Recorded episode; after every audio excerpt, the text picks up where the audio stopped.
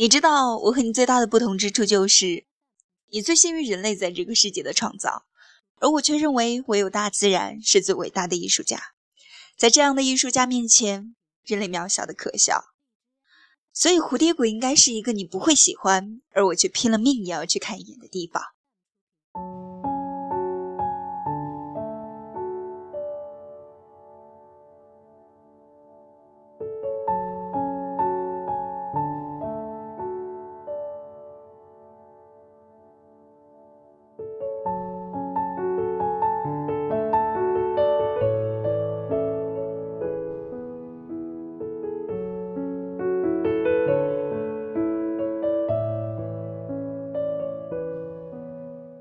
终于，有旅行社明白了我的目的地，他们直摇头，推荐我前往更热门的旅游景点去，例如金字塔、北方的铁路、坎昆的海岸。但我真的只想去看这个奇观，上亿只帝王蝶聚集过冬的样子。关于这群飞舞的精灵，神秘的迁徙，一直是一个最美丽的谜。帝王蝶的学名大花斑蝶。产自北美洲，全身橙色和黑色的花纹相间。每年冬天来临的时候，它们成千上万的从加拿大和美国的北部起飞，成千上万的聚集在一起，长途迁徙到温暖的墨西哥冷杉林中过冬。到春天来临，它们再返回加拿大。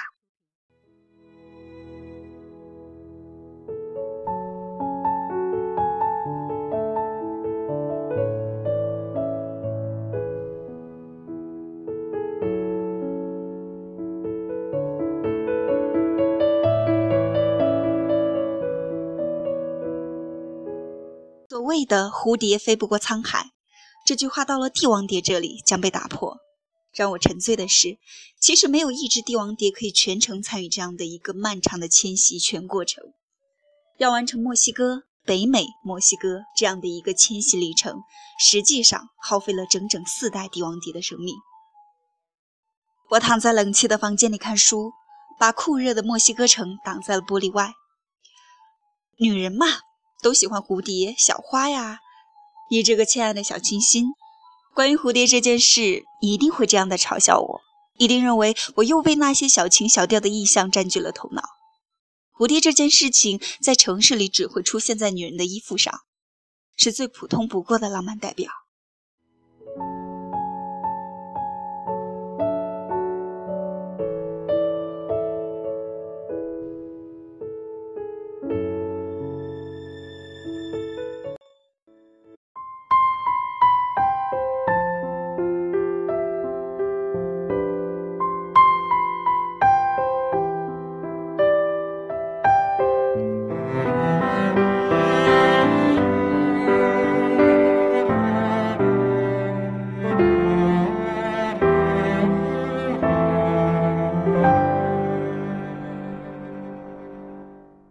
春天来临的时候，北美的乳汁草逐渐的复苏盛开，帝王蝶开始飞离墨西哥，向北迸发。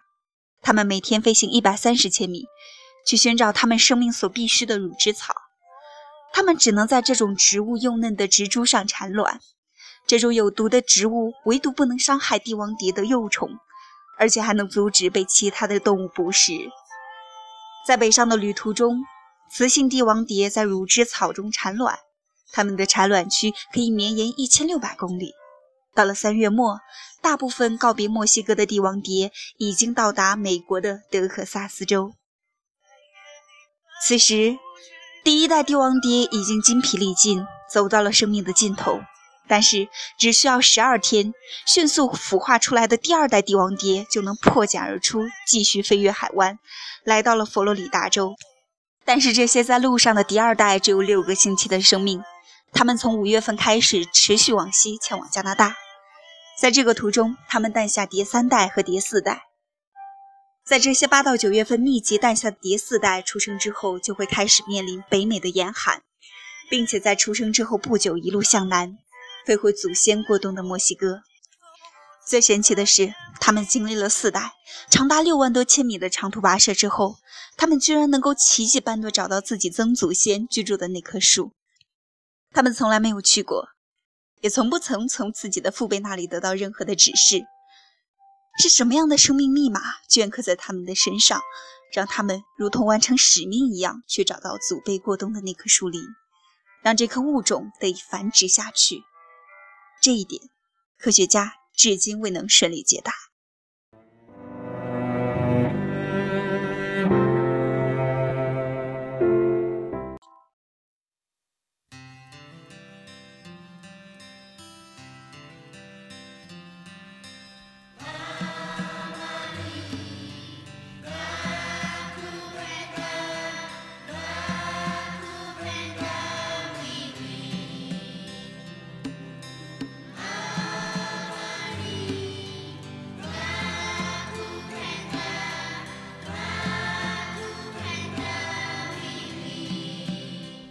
于到达墨西哥的五大王蝶保护区之一——阿尔罗萨利奥。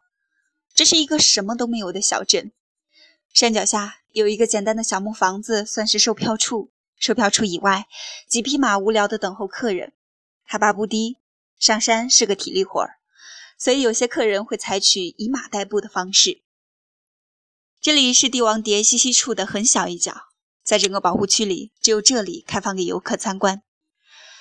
售票处唯一的一点纪念品就是印着这些蝴蝶图案的 T 恤和明信片，连蝴蝶标本都没有。工作人员说，在墨西哥的政府法律里，捕捉帝王蝶是违法的行为，即便是已经死亡的蝴蝶残骸都不能带出保护区，也不允许任何人将其制成标本出售。每年四月帝王蝶飞走以后，保护区关闭，让冷杉林休养生息。所以在这个时候，我选择了步行上山。五分钟之后，知道了自己低估了这里的海拔高度。这只是密林中的一条小路，高大的冷杉林直抵天空。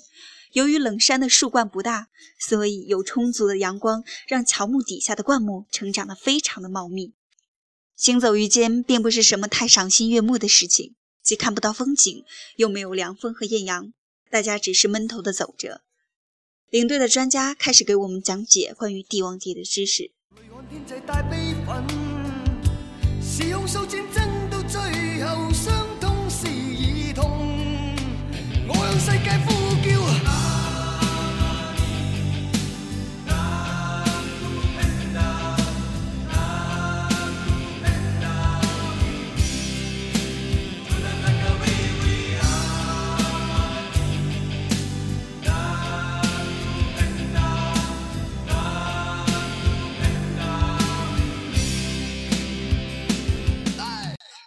伐是造成帝王蝶数目锐减的重要原因。向导向我们展示了一幅从空中拍摄的森林地图。从俯瞰的图上，触目惊心地出现几大块黄土区。调查显示，墨西哥每年树木采伐量为九百万立方米，其中百分之四十是非法采伐，约三百五十万立方米，主要集中在国家的三十二个区。大量的冷杉林被破坏，大量的人类活动惊扰了帝王蝶的过冬。此外，北美农田中使用越来越多的杀虫剂和除草剂，人类活动导致了帝王蝶飞行路线、气候上的变化，让这些生灵在漫长的旅途中大量的死亡。哦，人都应该有梦，有梦就别怕痛。有雷声在轰不停，雨泼进眼里看不清，谁急速狂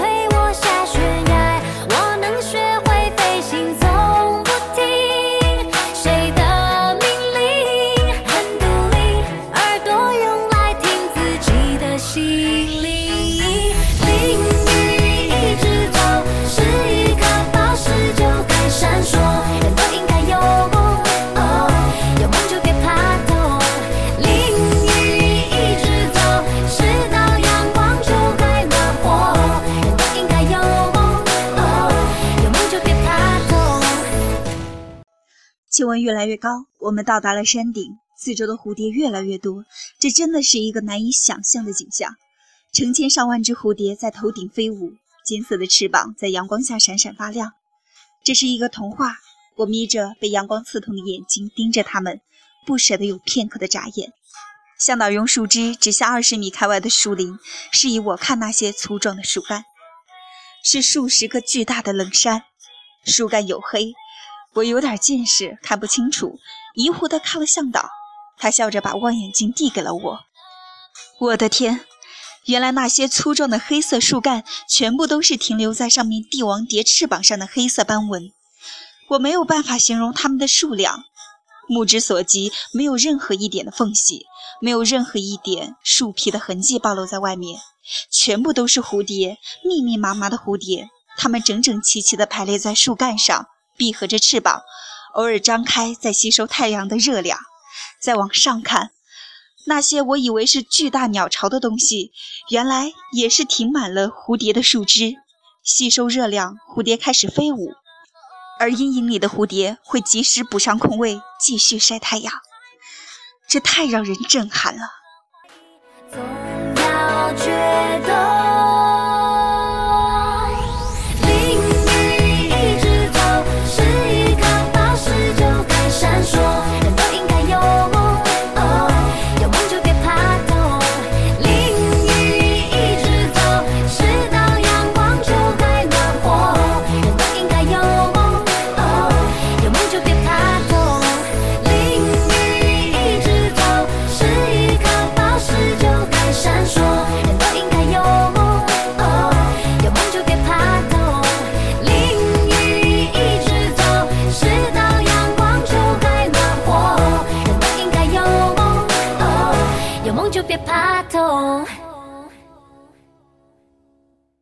上车离开，车转过一个弯道，突然间慢下来，几乎是龟速前进。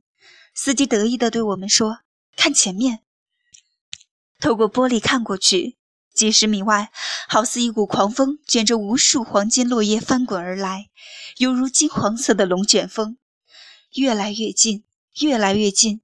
不是落叶，是一只蝴蝶大军在马路上汹涌而来。从两边的森林出口里，不断有更多的蝴蝶加入这支大军。它们朝同一方向飞，让人们相信它一定是有他们的想法，有他们的去向。它们飞走了，从我的车窗边飞过，不做任何的停留。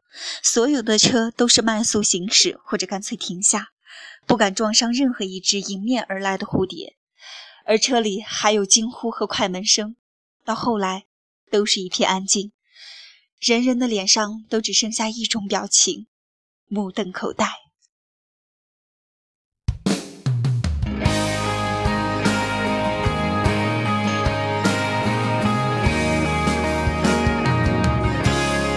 走过了人来人往，不喜欢也得欣赏。我是沉默的存在。世界只做你肩膀直到最后一只蝴蝶飞过去，车才开始慢慢加速。向导告诉我们，现在加拿大、美国、墨西哥三国签订了保护帝王蝶的备忘录，同时世界自然基金会也加入其中，对帝王蝶的迁徙过程进行保护，特别是在墨西哥。建立了面积为二百一十七平方公里的保护区，从水源、植被、栖息地环境以及其他种群关系方面，为帝王蝶的繁育创造条件。数年前，墨西哥当地村民对于蝴蝶圈起这样一大片森林而深深感到不满和不解，认为这是政府在断他们的财路。为此，政府和世界自然基金会进行了多方面的努力。培养当地人从事其他替代行业，例如通过学习成为参观帝王蝶的旅游向导，在森林里开展蘑菇种植业，女人在家里制作手工艺品。截至二零一零年七月，曾经砍伐区里被补种了三百五十万棵树木，让帝王蝶西西有了更多的选择。真好，我叹息着靠在了椅背上，干燥的阳光透过车窗晒在了我的身上。吸收一点太阳的能量，就可以飞起来了吧？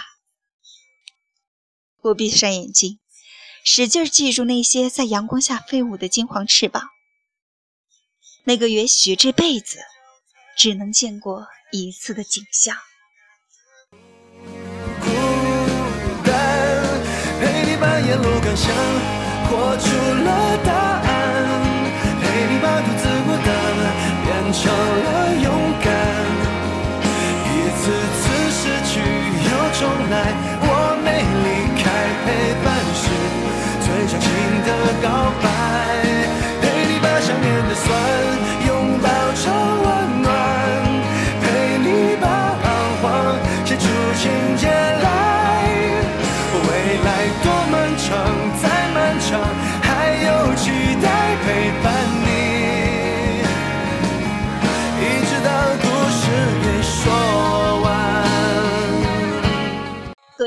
这里是励志 FM 二幺九九五，我是主播萌萌。今天和各位分享的是寇寇良《如果你在就好了》，一封用旅途写就的情书。墨西哥，看蝴蝶飞过沧海。这里是励志 FM 二幺九九五，我是主播萌萌，感谢各位的留守和收听，我们下期节目再见啦。变成了勇敢，一次次失去又重来，我没离开，陪伴是最长情的告白，陪你把想念的酸拥抱成温